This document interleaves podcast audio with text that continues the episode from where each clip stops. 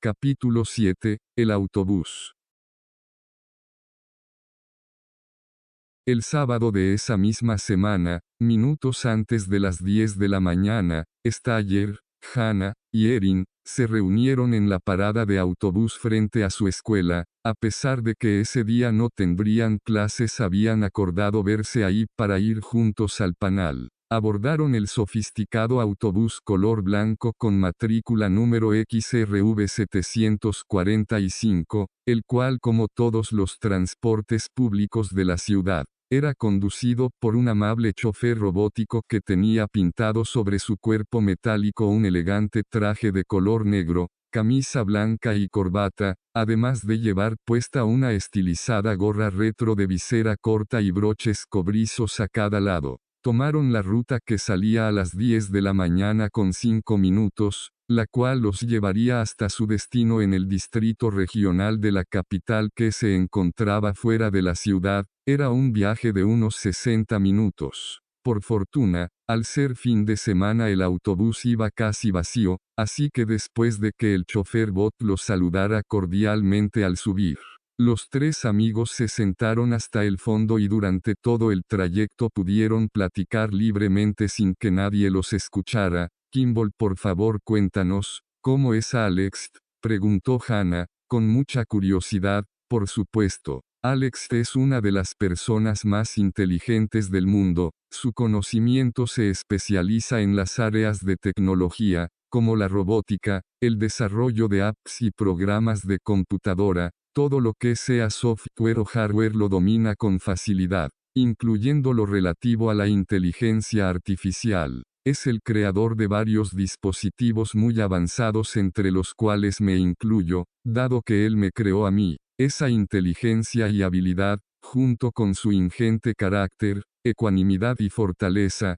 lo convirtieron en el único verdaderamente capaz de oponerse a Dan. Al principio Alex no quería liderar la legión, no obstante tuvo que luchar para defender a su familia y sobrevivir.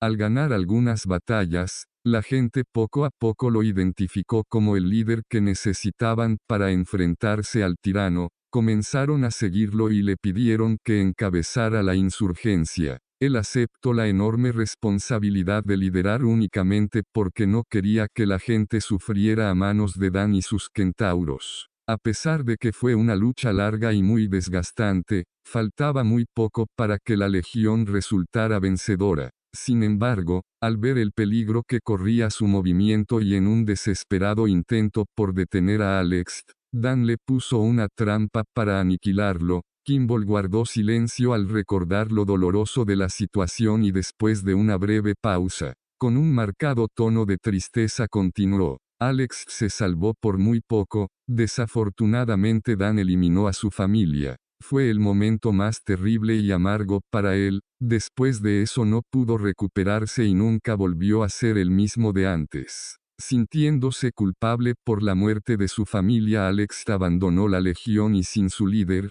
la oposición fue rápidamente aplastada por el poderoso ejército de centauros de Dan. Devastado por su pérdida y sin ninguna esperanza en el futuro, me envió aquí al año 2025, 18 años atrás para evitar de cualquier forma el surgimiento del terrible dictador mundial. Pero detener a Dan en este tiempo no hará que la familia de Alex se salve, las líneas del tiempo no funcionan así, ¿no es cierto Kimball? reflexionó Erin, tienes razón, al usar la máquina del tiempo para enviarme aquí, se creó una línea temporal diferente, el tiempo que transcurre aquí y ahora, para nosotros es el presente, y para Alex en su dimensión temporal es su presente también y acaso su futuro, pero no su pasado. Enviarme a mí aquí no hará que cambie el pasado de Alex, y él no puede hacer nada para evitar lo que le sucedió a su familia. Lo único que él desea es ayudarlos a ustedes en este tiempo,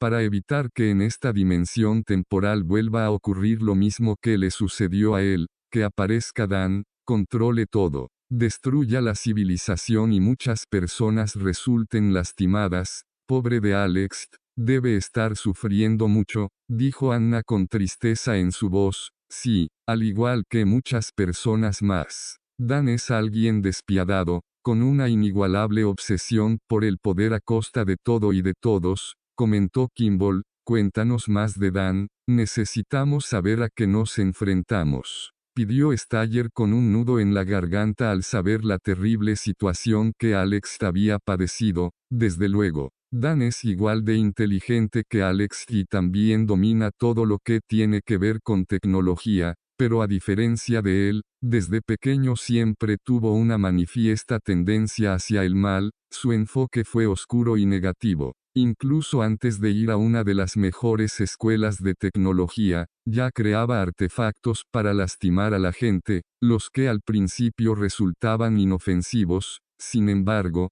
Conforme fue creciendo se volvió más inteligente, más cruel y mucho más perverso. Cuando finalmente estuvo en edad escolar y se vio rodeado de otras personas, con su carisma fue ganando adeptos, compañeros y amigos suyos que se pensaban superiores a los demás y que se autodenominaron centauros. Los profesores le tenían cierta consideración por su gran capacidad intelectual y por su edad, a pesar de que algunos pocos de ellos ya notaban los indicios de su maldad. Unos años después, Dan se volvió un hacker muy hábil, logró penetrar sofisticados sistemas de seguridad bancarios y sin ser identificado robó enormes cantidades de dinero. A partir de ese momento tuvo los recursos necesarios que le dieron el poder para cumplir sus objetivos. Como sucede en todas las sociedades, en la nuestra también había ideologías opuestas, Dan aprovechó muy bien esa polarización y comenzó a tener cada vez más seguidores que también buscaban el poder sin importar los medios. Rápidamente con su grupo de centauros tomó un enfoque político-militar que le aseguró un ejército y relaciones con las altas esferas de poder.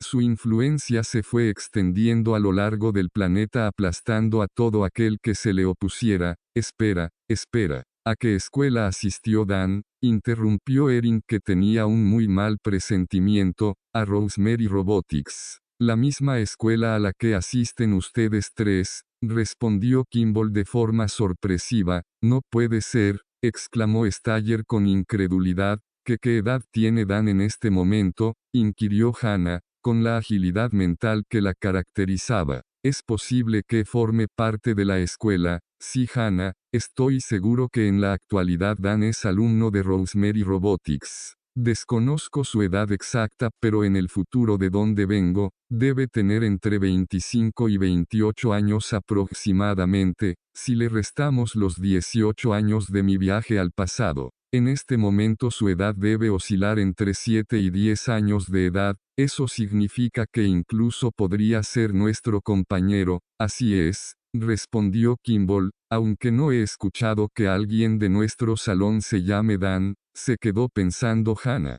Yo tampoco, corroboró Staller después de hacer memoria, ni yo, dijo Erin, tal vez sea de otro grupo o grado, eso no lo sabemos, atajó Kimball. Dan es un seudónimo con el que se autonombró, lo adoptó cuando se volvió hacker, para protegerse y que nadie lo descubriera logró borrar todo rastro anterior y precisamente por eso es que desconozco su nombre real y el grupo al que asistió. En este momento podría ser cualquiera que esté en el rango de edad que les acabo de decir.